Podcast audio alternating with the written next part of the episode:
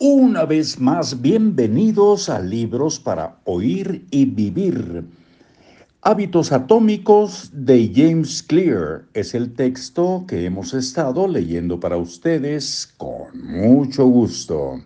Soy Marcos Alfredo Coronado y me da mucho gusto saludarles y continuar con esta lectura.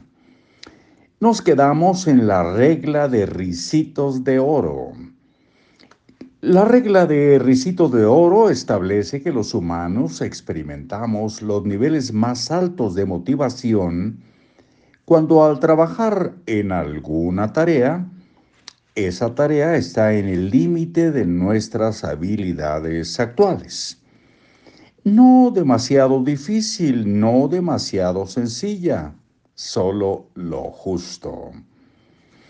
La carrera del eh, comediante, la carrera de comediante de Steve Martin es un perfecto ejemplo de la regla de risitos de oro.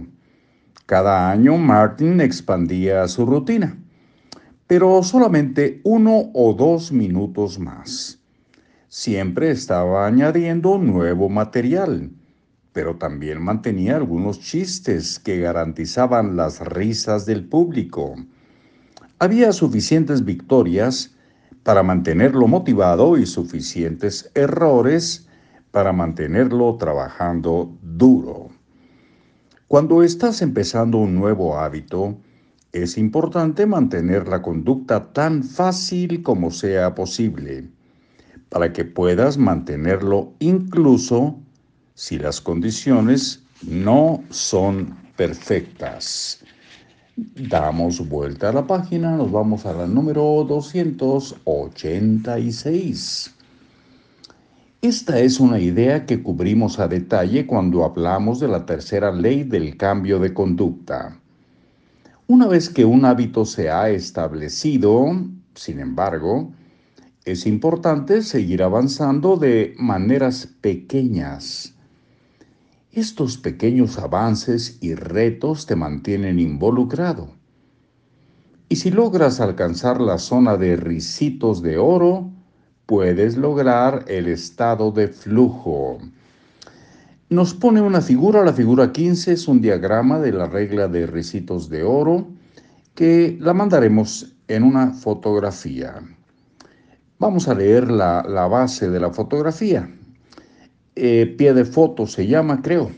La máxima motivación ocurre cuando se está enfrentando un desafío de dificultad manejable.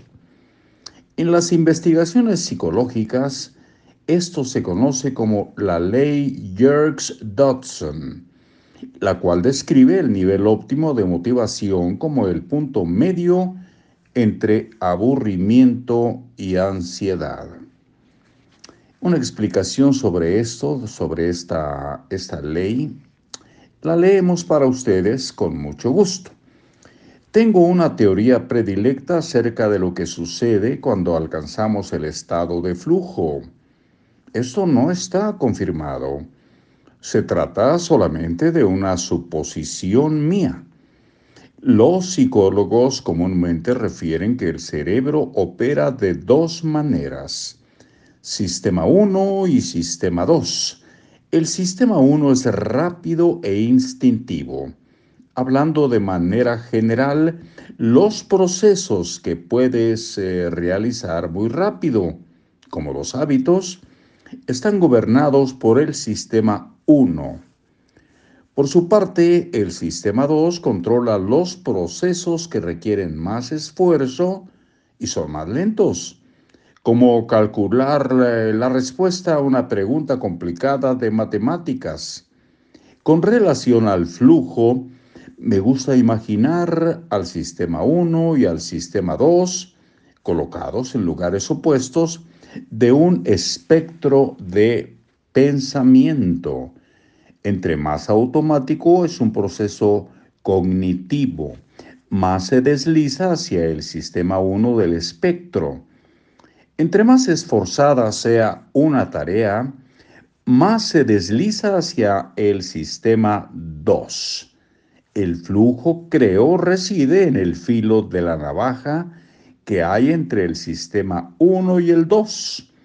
estás usando todo el conocimiento automático e implícito relacionado con una tarea, mientras también estás trabajando duro para hacer frente a un desafío que está más allá de tu habilidad.